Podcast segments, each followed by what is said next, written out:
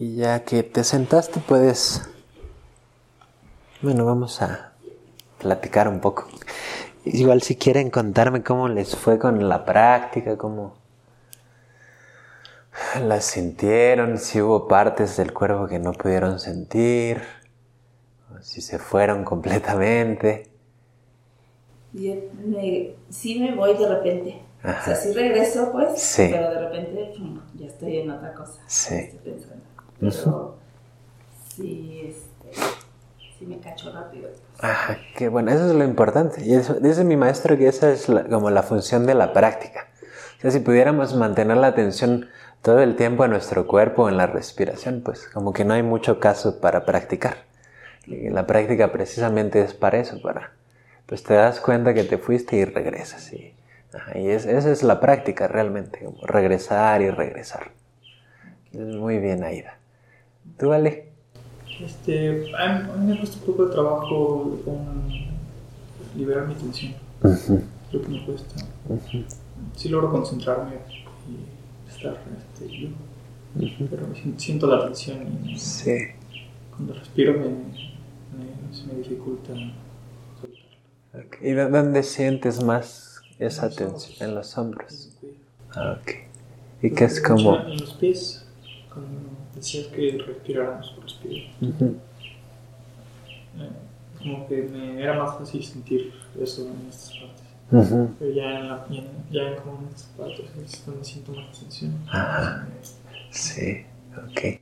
Pues digo, poquito a poco, también como le decía a, Aida, tengo que pensar un poquito tu nombre. Es que no hay muchas Aidas que conozco y me cuesta un poquito, pero perdón.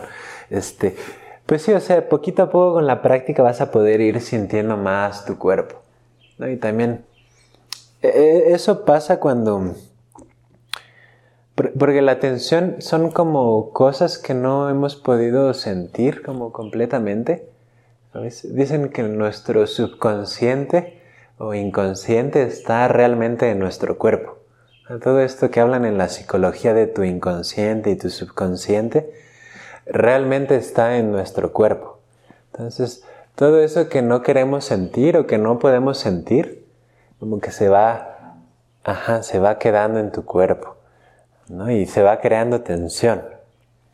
Y esa tensión como que nos impide, bueno, en, cierta manera está bien porque nos ayuda a no sentir eso que tal vez es demasiado, ¿no? ese dolor o esa tristeza o ese enojo pero poco a poco empezamos a dejar de sentir partes del cuerpo.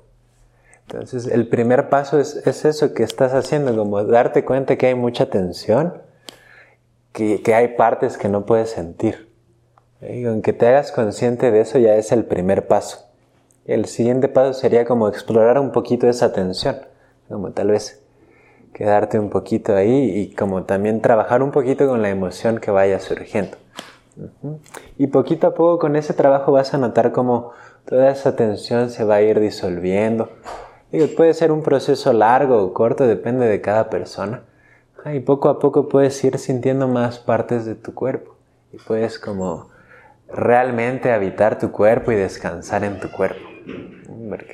muchas veces ya estamos completamente en nuestra mente. Entonces, como que a eso te ayuda mucho la meditación somática. Y como que o sea, la meditación somática no es como que algo nuevo o algo así como extravagante, sino es simplemente llevar tu atención más a tu cuerpo y habitar tu cuerpo. Y ya de ahí surge cualquier otro tipo de meditación que hagas. Puede ser vipassana o no sé, la meditación que hagas, pero ya más enraizado en tu cuerpo. Entonces, te ayuda bastante.